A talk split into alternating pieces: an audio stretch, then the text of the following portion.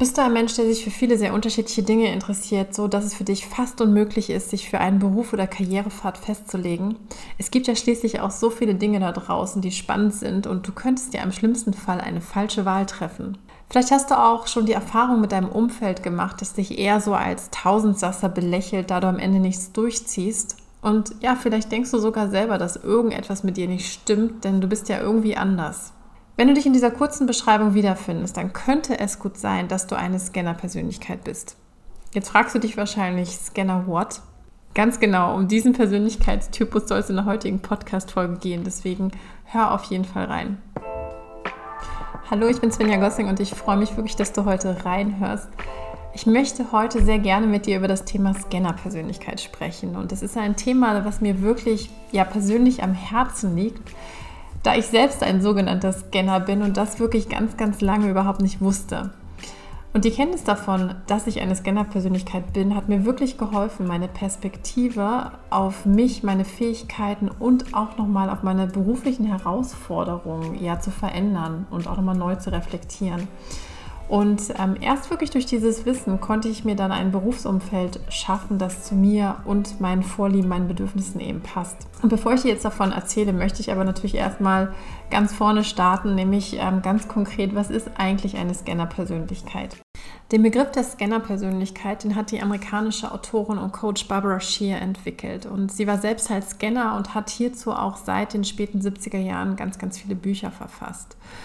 Ja, und ganz konkret bezeichnet Shia als Scanner-Persönlichkeit Menschen, die sich neugierig durch eine Vielfalt von möglichen Themen, Berufen und Hobbys bewegen. Und ähm, damit ähm, grenzt sie diesen Scanner-Typus auch von einem anderen Persönlichkeitstypus ab, nämlich dem sogenannten Taucher. Und zwar im Unterschied zum Taucher, also dem sogenannten Experten, brennen Scanner-Persönlichkeiten eben nicht nur für ein Interessengebiet, dem sie sich ihr Leben lang widmen, sondern sie haben oft eben ganz unterschiedliche Ideen und Projekte ähm, gleichzeitig am Laufen.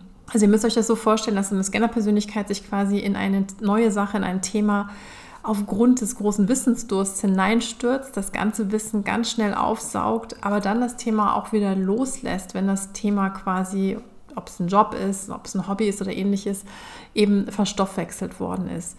Und das Positive an der Scanner-Persönlichkeit ist, dass natürlich dieser Persönlichkeitstypus mit wahnsinnig viel Effizienz, aber auch vor allem mit einer großen Eigeninitiative eben vorgeht, weil natürlich die Begeisterung und so für das Thema so groß ist. Aber sage ich mal, die Kehrseite ist, dass wenn das Thema eben nicht mehr von Interesse ist, dass eben dann dem Scanner auch das Durchhaltevermögen eben fehlt, an der Sache dran zu bleiben.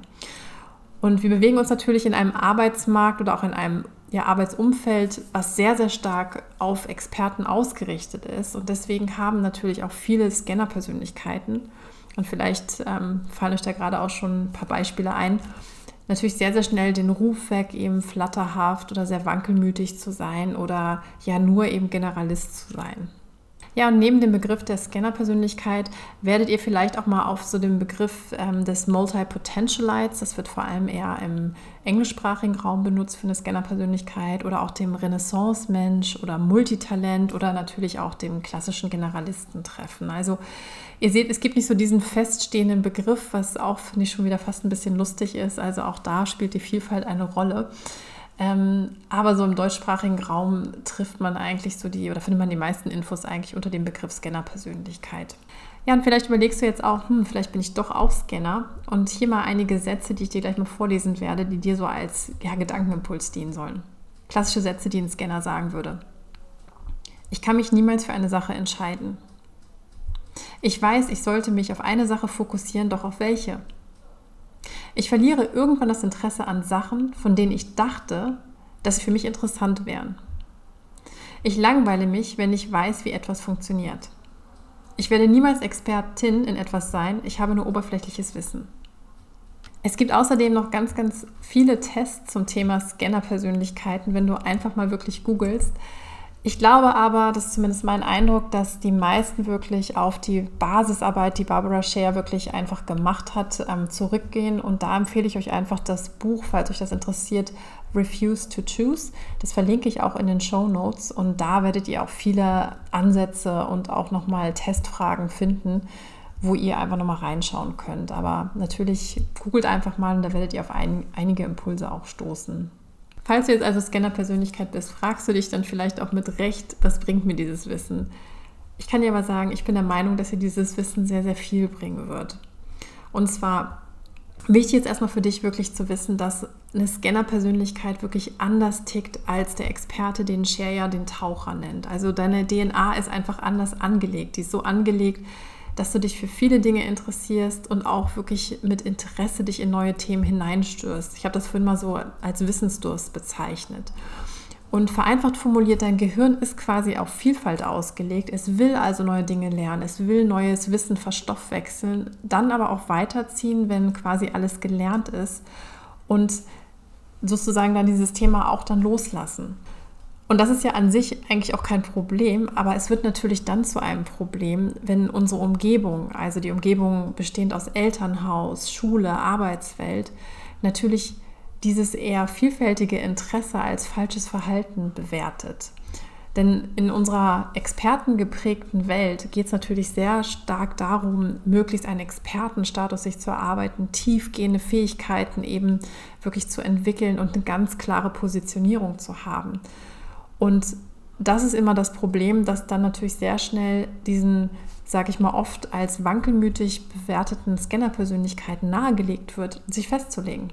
Also am besten nur eines ihrer Interessen zu wählen und darin dann Experte zu werden. Das macht ja auch für einen Experten als in dem Falle Ratschlag äh, wirklich Sinn, aber für einen Scanner eben nicht. Und ich bin mir sicher, dass du genauso wie ich diese Frage gehört haben, was willst du einmal werden, wenn du groß bist? Wir werden ja niemals gefragt, welche vielen unterschiedlichen Berufsbilder werden wir mal werden oder willst du mal werden? Und Genau eine solche Frage würde aber ein Scannergehirn gebrauchen, nämlich Vielfalt. Denn es geht hier genau darum, diese Vielfalt auszuleben, denn das ist das grundlegende Talent, was eine Scannerpersönlichkeit eben mitbringt und das, was dann natürlich daraus folgt. Ja, und ich bin absolut der Meinung, dass die Arbeitswelt hier wirklich umdenken muss. Denn die Fähigkeit, die Scanner wirklich ganz, ganz häufig mitbringen, sind wirklich Zukunftsskills. Also, um euch mal ein Beispiel zu geben, Scanner-Persönlichkeiten verfügen über die Fähigkeit, sich ständig anpassen zu müssen, weil sie ja ständig auch einen Themenwechsel machen. Und natürlich dadurch, dass sie überall neues Wissen aufsammeln, transferieren sie dieses Wissen natürlich auch in andere Gebiete. Und genau da, wo ja zwei Disziplinen, vermeintlich fremde Disziplinen, fremde Themenbereiche sich überschneiden, passiert ja häufig genau die Innovation. Und ich sage mal so ein bisschen die Gretchenfrage ist jetzt, wie man diese Fähigkeiten auf Basis der heutigen Stellenausschreibung und auch der klassischen Expert äh, Bewerbungsprozesse überhaupt entdecken kann. das ist wirklich eine Herausforderung, denn auch wenn man sich jetzt die ganzen neuen ähm, Rollen- und Stellenprofile, die sich ja jetzt auch gerade herausbilden, auch zum Beispiel gerade im Bereich digitales Marketing, das sind extreme Expertenpositionen. Das, haben, das sind häufig nicht Positionen, die wirklich was mit, mit Scannerfähigkeiten zu tun haben. Deswegen, ich glaube, wir müssen da wirklich auch auf ähm, Unternehmensebene wirklich anders denken lernen. Und ich glaube, und ich bin der festen Überzeugung, besser gesagt, dass Experten als auch Scanner absolut relevant sind für den Arbeitsmarkt der Zukunft. Und ja, ich, ich wünsche mir einfach, dass die Arbeitswelt die Scanner-Persönlichkeit eben als gleichwertigen Persönlichkeitstyp neben den Experten stellt und eben nicht nur als ja, Generalist abtut. Und da muss eben wirklich auf verschiedenen Ebenen eine Veränderung passieren, sei es eben auf der Art und Weise, wie gearbeitet wird, aber sei es natürlich auch im Scope des Arbeitsbereiches. Ja, und aus meiner Sicht, wie gesagt, muss das Umdenken ähm, hier unbedingt erfolgen, denn was passiert aktuell? Ja, aktuell passiert Folgendes, das sehe ich auch in vielen ähm, Berufsberatungscoachings. Scanner gehen in ein durch Experten geprägtes Arbeitsumfeld rein und leben einfach nicht ihr Potenzial aus, sondern, sag ich mal, versuchen sich in einen Job reinzuquetschen und merken dann irgendwann, dass das nicht wirklich gut funktioniert. Das ist das, was ich ganz, ganz häufig eben auch sehe. Also wie ihr seht, es ist wirklich ein Herzensthema von mir und hierzu wird es in nächster Zeit auch noch weitere Podcast-Folgen geben. Also die heutige Folge war mehr so eine Einführungsfolge in wirklich dieses spannende Thema der Scanner-Persönlichkeit, um überhaupt mal so ein bisschen eine Begriffsdefinition mitzugeben. Und ähm, vielleicht noch zum Abschluss ein bisschen was zu mir. Also ja, als Scanner-Persönlichkeit habe ich selber ganz lange gedacht, dass irgendwas mit mir nicht in Ordnung ist. Und für mich war das wirklich erleichternd zu verstehen, dass ich einfach auf vielfältiges Lernen gestrickt bin und dass es eben auch nicht nur mich gibt, der dieses Problem in Anführungsstrichen hat, sondern dass es ganz, ganz viele Scanner-Persönlichkeiten gibt. Ja, und ich glaube auch, dass Scannertum oder eine Scanner-Persönlichkeit eben keine ähm, Randerscheinung ist, sondern in Coachings etc. erlebe ich immer, immer wieder Scanner-Persönlichkeiten. Deswegen bin ich wirklich der festen Überzeugung, ähm, dass es mehr Scanner gibt, als wir glauben. Was übrigens mal eine sehr, sehr spannende Untersuchung wäre. Also quasi die Frage, wie viele Erwachsene in Deutschland sind Scanner-Persönlichkeiten.